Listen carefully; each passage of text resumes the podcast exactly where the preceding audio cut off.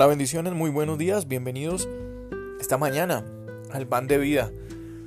Dios es bueno y su misericordia es para siempre, esa es la verdad, la principal verdad con la que cada uno de nosotros tenemos que vivir.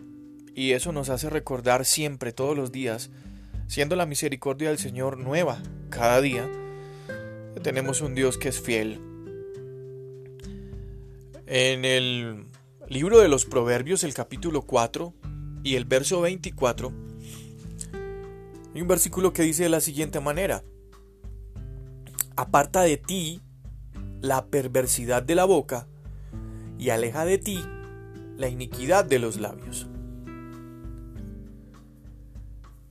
En palabras de la abuela, sería como escucharla decir, cuidado con lo que dices. Cuidado con lo que dices. Las palabras son poderosas. Pueden herir el espíritu de otra persona y frecuentemente pues dejar cicatrices permanentes. Incluso las palabras pueden sembrar semillas. Semillas de corrupción permanente en las mentes inocentes o en las personas indecisas.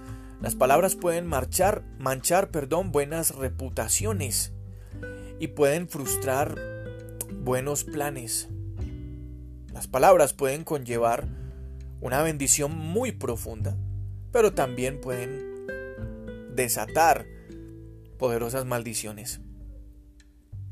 Cierto día, en algún momento, en una escena bien especial, Pedro, sí, Pedro, el discípulo, aprendió acerca del poder de las palabras. Cuando Jesús estaba preguntando, ¿quién dice la gente que soy yo? Algunos dijeron, no, dicen que eres un profeta, dicen que eres eh, Elías que reencarnó, otros dicen que eres eh, el algunos decían muchas cosas de Jesús. ¿Y ustedes qué piensan? ¿Quién dicen que soy yo? Y Pedro contesta, tú eres el Mesías el Hijo del Dios viviente. Eso le contestó Pedro a Jesús con esas palabras. y Jesús, a esas palabras potentes de Pedro, le dice sobre ese concepto, Pedro, sobre esa declaración, se edificará la iglesia. Es un momento supremamente especial. Esas palabras estaban llenas de revelación de Dios, llenas de iluminación del Espíritu de Dios en Pedro. Sin embargo, momentos después, Pedro contradijo la voluntad de Dios con una reprensión muy irreflexiva a Jesús. Sus palabras fueron una piedra de tropiezo, un producto del reino de la oscuridad. Esas palabras que salieron de Pedro después de decir palabras tan potentes, tan reveladas por Dios, luego diciendo lo que estaba expresándole a Jesús. No, por favor no, no, no mueras, por favor no lo hagas. Y luego negándolo. Esas palabras eh, hirieron bastante a Pedro mismo. Fueron corruptas. Eh, y muchos de nosotros a veces no evaluamos lo que decimos o cómo lo decimos. Algunos de nosotros decimos tener a Dios en nuestra vida y en nuestro corazón, pero no evaluamos qué es lo que estamos diciendo. También podemos herir con nuestras palabras las conciencias y los corazones de los demás. Proverbios, en este versículo que acabamos de leer, no solamente nos dice que evitemos hablar vulgaridades, hablar o utilizar palabras obscenas en nuestro lenguaje. No es solamente esa una forma de corrupción o de perversidad al hablar. Además de las palabras vulgares o de las palabras groseras, obscenas, también hay chismes, también hay engaño, también hay bromas, también hay rumores, hay negatividad, amargura, insultos, muchas, muchas formas de hablar lo que no debemos hablar. Y todo eso contradice la verdad que Dios nos revela. Todo eso va en contra de la corriente de la voluntad de Dios. Todas esas cosas en un sentido muy real denigran o distorsionan la realidad y la belleza del reino de Dios y el carácter de Dios mismo. Es por eso que el pan de vida, la palabra de Dios, nos dice que eliminemos el lenguaje irrelevante, el lenguaje inadecuado de nosotros.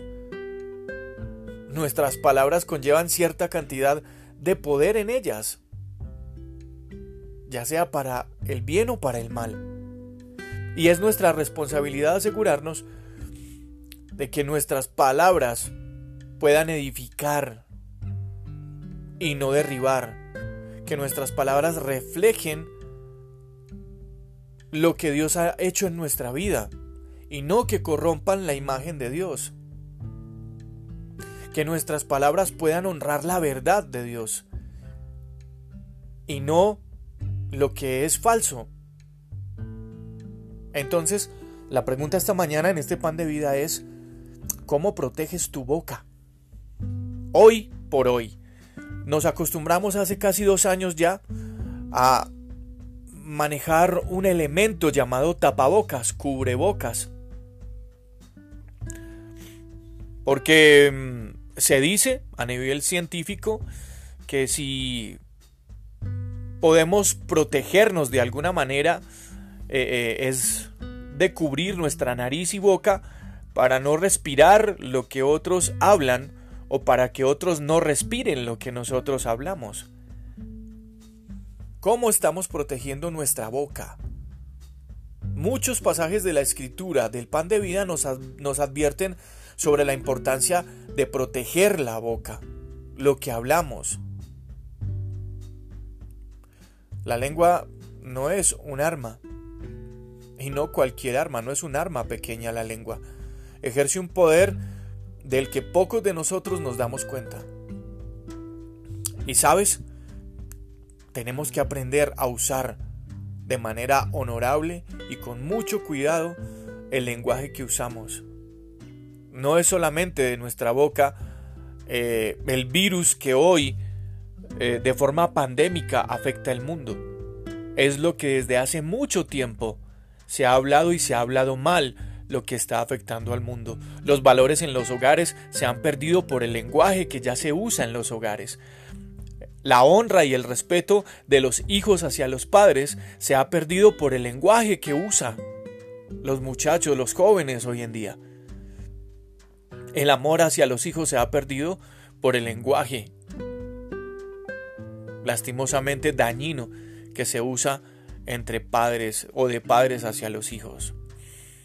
Así es que la invitación en este pan de vida es esta mañana a que atendamos ese consejo que nos dice Salomón ahí en Proverbios.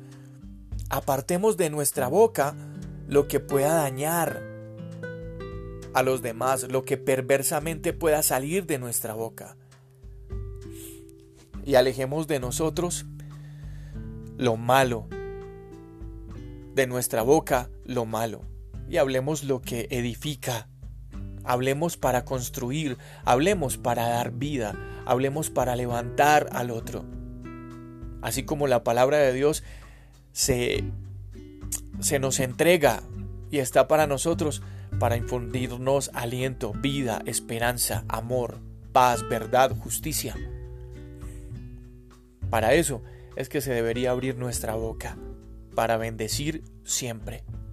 Yo soy Juan Carlos Piedraíta, este es el pan de vida. Bendiciones a todos ustedes, un abrazo.